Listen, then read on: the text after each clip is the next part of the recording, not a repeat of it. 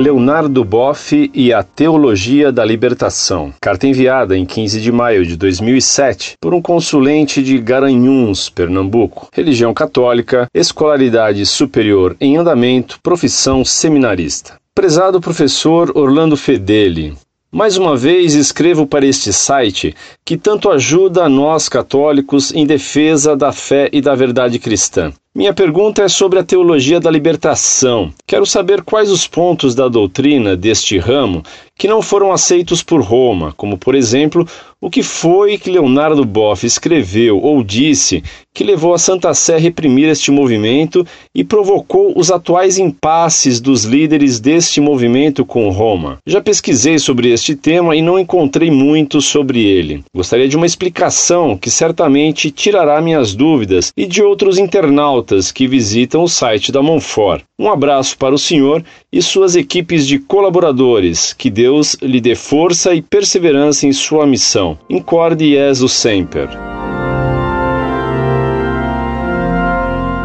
Muito prezado, salve Maria. A teologia da libertação é completamente herética. Frei Boff defende que a Virgem Maria é a hipóstase do Espírito Santo, isto é, que ela seria a encarnação do Espírito Santo. Um delírio de heresia. A teologia da libertação é marxista, comunista, socialista, defende a luta de classes e que Deus é imanente ao mundo. Frei Boff declarou que recusa um Deus superior ao universo. Em sua palestra Pelos Pobres contra a Pobreza, em Teófilo Otoni, ele declarou que é ateu desse Deus lá em cima, esse velho barbudo que quer se impor aos homens dando dez mandamentos.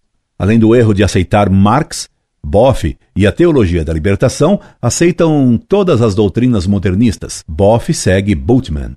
E não há heresia moderna que a TL não aceite, e ela trabalha ativamente para o PT e o Partido Comunista, visando a expansão e a instalação do comunismo. Em palestra, Boff declarou que os teólogos da libertação não deveriam sair da igreja para melhor destruí-la.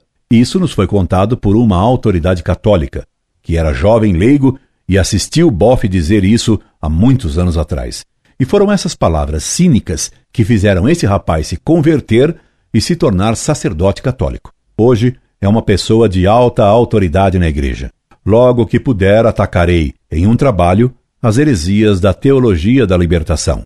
Incorde Jesus Semper, Orlando Fedeli.